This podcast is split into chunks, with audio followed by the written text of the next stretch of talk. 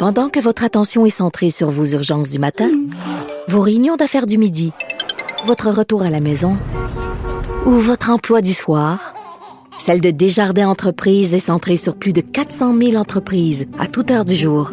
Grâce à notre connaissance des secteurs d'activité et à notre accompagnement spécialisé, nous aidons les entrepreneurs à relever chaque défi pour qu'ils puissent rester centrés sur ce qui compte, le développement de leur entreprise.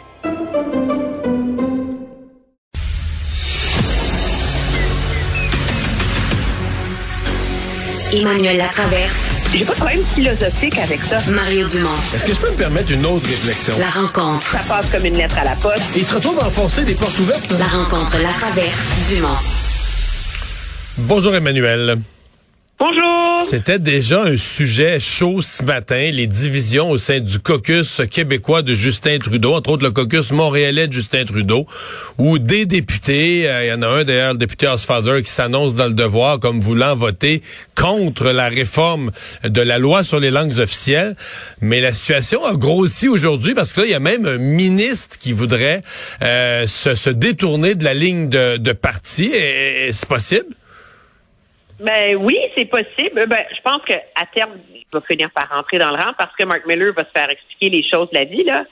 C'est ce qu'il y a d'un peu euh, quand je voyais, euh, j'ai j'ai- essayé de détricoter ça aujourd'hui, puis finalement il y a deux enjeux autour de ça, puis ils sont séparés. En- enlevons les campagnes de peur de Mme Lambropoulos. Là. Monsieur Housefather, il y en a contre l'idée qu'on mentionne la charte de la langue française dans le projet de loi. OK? À date, là, il n'est mentionné qu'une seule fois dans le préambule. OK? Ça n'a aucune valeur juridique. Mais c'est pas grave, dans son esprit, ça envoie le signal que la Chambre des communes et que le Parlement endosse et donne de la légitimité à une loi qui a utilisé la clause dérogatoire de manière préventive et qui enlève des droits aux anglophones. C'est assez pour lui. Il veut pas, c'est comme, c'est là, c'est sa ligne dans le sable. Alors, lui, c'est assez clair qu'il va voter contre. Après ça, il y a M. Garneau qui, lui, essaye de, de jouer dans ce film-là, a joué dans ce film-là, mais ce que tu sais réel, c'est que, parce qu'il est sérieusement pris à partie, il a publié une, une lettre ouverte sur son site web aujourd'hui. Quand je réalisais, je me disais, peut-être qu'il n'y a pas si tard que ça, parce qu'il expliquait que c'est un gros problème, qu'on est en train de mettre dans le projet de loi sur les langues officielles fédérales un langage qui ferait en sorte qu'au Québec, c'est la loi 96 qui aurait préséance. C'est sûr que les gens... Donc, une loi fédérale aurait donné préséance à une loi d'une province, là. C'est ce qui Oui. ce qui aurait été un peu unique. Moi, ce qui me fatigue pas personnellement, moi, mais je comprends que vu du point de vue fédéral, ça peut être vu Ben, comme pour un unique, nationaliste unique. québécois, c'est pas fatigant, mais d'un point de vue pan-canadien, ça l'est. Parce qu'à partir du moment où tu consens à Québec le droit que sa loi passe avant la loi sur les langues officielles, ben tu consens à une autre province, tu créé un précédent qui fait qu'une autre province peut faire la même Mais chose. là, pour finalement, après, vérification, M. Hey. Garneau s'est trompé. Complètement. Ben, c'est pas qu'il s'est trompé, c'est qu'il est tellement de mauvaise foi parce que ce qu'il fait n'a jamais été adopté. C'est un amendement déposé par le Bloc, jugé non recevable Le- et mort au feuilleton. le bloc fidèle à lui-même s'essaye, là, tu sais. Pas surprenant. Mais il n'y a aucun des amendements du bloc qui vont dans ce sens, qui ont même été votés ou débattus, Mario. Ils sont jugés non recevables. Mais on mène une campagne pour faire peur au monde. On mène une campagne pour pomper le bourrichon collectif. Puis, morale de l'histoire, il y a des députés comme Mark Miller qui sont anglophones qui disent, ben voyons, ça tient pas la route. Alors, je présume que quelqu'un comme Mark Miller va se faire expliquer les choses de la vie, mais ce qu'il y a d'hallucinant, c'est que c'est une chose pour le gouvernement, le whip, etc., de laisser les Garneau, Mark Father, euh, House Father, Lambropoulos aller faire leur show pour des raisons partisanes au comité des langues officielles, puis se dire à la fin, là, on va on va arranger les affaires, mais ils auront mené la bataille, etc. Mais c'en est une autre quand on les laisse contaminer le reste du caucus, là. Et que là, on est Mais et propager, excuse-moi, excuse-moi, oui, contaminer le reste du caucus, là, mais leurs députés, quand même, là, s'ils ont un peu de jarnigoine, c'est des parlementaires, là, sont payés pour lire les projets de loi, lire les documents, pour savoir ce qu'ils disent. Mais ils contaminent aussi la population. Ce matin, moi, j'ai fait une entrevue avec euh, la directrice adjointe, là, la PDG adjointe du CIUS, du CIUS de l'Ouest de Montréal pour vérifier les, les, affirmations de Mme Lambropoulos sur le fait que là, les anglophones, les personnes âgées qui parlent pas français peuvent plus se faire soigner. Et elle me jure que c'est complètement faux, qu'il n'y a pas de, y a personne qui a pas été soigné, que le CIUS de l'Ouest de Montréal a le mandat euh, de parler en anglais aux gens qui veulent parler en anglais, que tout le personnel qui embauche est bilingue, qu'il n'y a rien qui a changé avec la loi 96. Donc, euh, il y a des députés libéraux fédéraux qui, dans leur campagne de peur pour faire peur avec la nouvelle loi sur les langues officielles, véhiculent carrément des faussetés, font des campagnes de peur. Après ça, après ça, ils vont dire ah, les anglophones sont nerveux, les anglophones, les anglophones ont peur. Je comprends. Vous leur inventez, vous leur comptez des peurs. Oui, non, non, c'est, c'est, mais ce qui est de très risqué pour le gouvernement, c'est qu'il est en train, il a perdu le contrôle déjà. OK? C'est évident.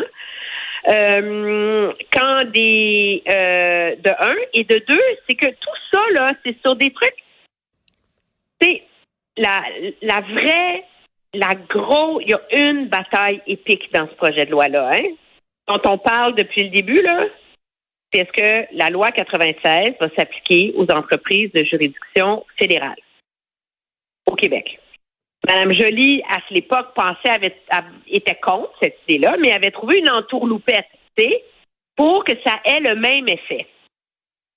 Madame euh, la nouvelle ministre, dans sa nouvelle version, a dilué ça. Mais là, le problème, c'est que vérification faite, là, le Bloc est pour, les conservateurs sont pour et le NPD est pour. Alors, objectivement, qu'est-ce qu'ils sont en train de faire, ces députés libéraux-là? Ils sont en train de chauffer le poids pour au moins envoyer le signal qu'ils auront mené la bataille à leur corps défendant. Comprends-tu?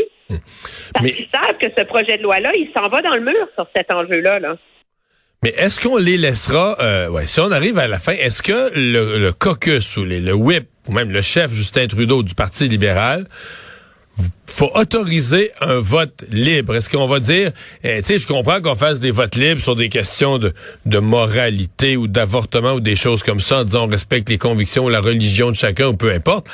Mais là, euh, la loi canadienne sur les langues officielles, c'est un élément de politique fondamental. Est-ce que chacun vote à son goût là-dessus? Ben, c'est ça l'affaire. Le ministre, c'est assez intéressant parce que le WIP s'est fait poser la question aujourd'hui. Puis moi, j'ai été surpris de sa réponse. Il dit la décision n'a pas été prise. Parce que la discipline de parti seulement sur les votes qui concernent tous les votes sont libres, sauf le budget, les votes de confiance et les éléments de la plateforme. Parce que la nouvelle loi sur les langues officielles, là, était dans la plateforme électorale. Mélanie Joly l'a déposée à la veille de la campagne électorale, justement pour pouvoir la mettre dans la plateforme électorale comme une promesse. Alors, si le gouvernement laisse des députés voter contre, là, ça va être un aveu de, fragilité en termes de leadership de M. Trudeau assez éloquent. Parce que c'est justement le genre de projet de loi sur lequel, selon les règles du Parti libéral, il ne devrait pas y avoir de vote libre. Enfin, ça va être assez. Mais on avait comme pas vu venir. Oui, on savait qu'il y avait Mme Lambropoulos. C'était, euh, on, savait qu'elle était pas trop trop du bord de cette euh, de, de, cette loi-là. Mais euh, avec la version surtout édulcorée, parce que la version actuelle de la loi sur les, la nouvelle loi sur les langues officielles va pas aussi loin que celle de Mélanie Joly. Moi, j'avais pas vu venir que le caucus, le caucus de M. Trudeau dans l'ouest de Montréal allait faire pareil à Sclandre. Ben moi, je pense qu'il y a un travail euh, de coulisses, de discipline parlementaire, euh, euh, de gestion du caucus qui n'a pas été fait en amont. Parce que c'est un gouvernement qui est notoirement plutôt mauvais à faire ces choses-là. C'est pas de la com, c'est pas le fun, c'est pas sexy. Et, et morale de l'histoire, ils ont perdu le contrôle. Fait comment ils vont réussir à remettre le genie dans la bouteille, là? Je le sais pas, en ce moment, on joue sur les deux tableaux. J'écoutais M. Euh, Rodriguez en chambre reprocher aux conservateurs puis au bloc de diluer. Tu on, est dans les sparages puis le déchirage de chemise, mais dans les faits, plus les semaines passent, plus le silence de M. Trudeau sur cet enjeu-là fait en sorte que euh, les mutins ou les rebelles, si tu veux, gagnent de plus en plus de pouvoir. Rappelle-toi, à la même, il y a une semaine, jour pour jour, on avait une conversation sur le sujet dans lequel je te racontais qu'il semble qu'au caucus libéral, on se soit parlé au caucus du Québec et que c'était la fin de la récré. Qu'est-ce qui arrive depuis? M. Housefather annonce qu'il veut voter contre. M. Garneau en remet dans la campagne de On fait peur au monde. Puis là, on a un ministre qui joint à M. Mark Miller qui dit qu'il va peut-être voter contre lui aussi. Mais ça, un ministre là, sur la ligne, sur la, la, la solidarité ministérielle, c'est c'est un principe encore plus fondamental que la ligne de parti. Et ses déclarations à lui aujourd'hui, s'il n'était pas un ami personnel de Justin Trudeau, c'est des déclarations qui vaut, euh, qui peuvent valoir de se faire mettre dehors du Conseil des ministres. je veux qu'on se garde du temps pour parler du projet de loi sur euh, la fin euh, du recours aux agences de placement pour des infirmières. Est-ce que le ministre Dubé a bien mis la balle en jeu aujourd'hui? Il a essayé. Je suis pas certaine que c'était la bonne chose à faire que d'interpeller sur la place publique les syndicats et leur reprocher leur manque de bonne foi dans la participation à des forums, etc., parce que ça leur a donné un prétexte pour se braquer. Alors ou pour prouver ou pour prouver leur mauvaise foi là. J'ai entendu l'extrait, j'ai entendu l'extrait, c'est épouvantable. Tu sais de de refus de collaborer, de, de bloquer tout. Ben, je sais pas, toi, tu as une plus grande expérience que moi, là. mais moi, ce que j'en ce que j'en comprends, c'est que le gouvernement tenait à ces forums-là pour donner la parole aux gens sur le terrain. Oui, mais c'est ce que les syndicats veulent pas. Les syndicats. C'est une façon de contourner les syndicats. Tu sais. Si les syndicats disent non parce qu'ils veulent eux contrôler c'est quoi les revendications, puis eux décider quelles sont les offres acceptables et pas acceptables. Alors ils veulent contrôler le message, tu sais. Sauf qu'on est en 2023, là. On est en 2023, là, avec les réseaux sociaux, les communications rapides. Tu tu peux plus contrôler le monde, à part qu'en Corée du Nord, tu peux plus contrôler le monde comme ça, puis les empêcher de savoir, puis les empêcher de parler. Ben, en tout cas. Mais aujourd'hui, j'ai trouvé. Que, morale de l'histoire, le fait qu'il les inter... le but premier de cette de cette projet de loi-là, qui n'a rien dedans, là, on s'entend là. Il y a, il y a la prom... il y a comme il y a le pouvoir de mettre en place des règlements pour éventuellement agir. C'est ça, là. Faut, faut... Ouais. Tu sais. Euh, avec un échéancier, là, les régions plus faciles en premier, les régions plus difficiles comme la Côte-Nord après. Mais c'est tout. OK? Donc, c'est une promesse légale d'agir contre les agences. Le gouvernement aurait pu le garder dans sa poche en, dans l'arrière s'en servir à la table des négociations comme un levier à la fin, tu sais. Mais en geste de bonne foi pour essayer d'amadouer les syndicats, de regarder, on est sérieux cette fois-ci, c'est vrai, on dépose un projet de loi. Mais là, tout le débat aujourd'hui, au lieu de une partie importante du débat, au lieu de porter sur l'ouverture du gouvernement qui dépose le projet de loi, qui reconnaît publiquement que le nerf de la guerre, c'est les conditions de travail qui sont pas bonnes, qui reconnaît que dans le monde d'aujourd'hui, il faut consentir aux gens le droit de travailler à temps partiel, d'avoir de la conciliation travail-famille, tout ce qu'on n'a jamais entendu en vérité dans le discours du gouvernement sur les relations de travail dans le milieu de la santé, mais au lieu de ça, on a comme euh, une diversion sur l'histoire des forums, tu sais. Hmm. Non, t'as absolument, t'as, un point là-dessus, t'as un point là-dessus. Mais la FIC, là, sur le fond, là, la FIC réclame ça depuis, je sais pas, mais c'est ça qui m'épuise, là. Hein.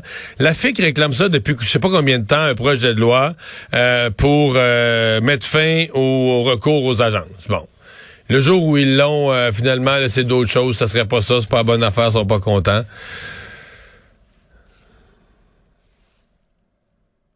Ben non, mais c'est un peu l'espèce de c'est un peu l'espèce euh, c'est comme s'il y a un déséquilibre là-dedans, je pense qu'il est perpétuel, il n'est pas nouveau. Monsieur Dubé, sa responsabilité, c'est que le système de santé serve le bien commun de la société québécoise.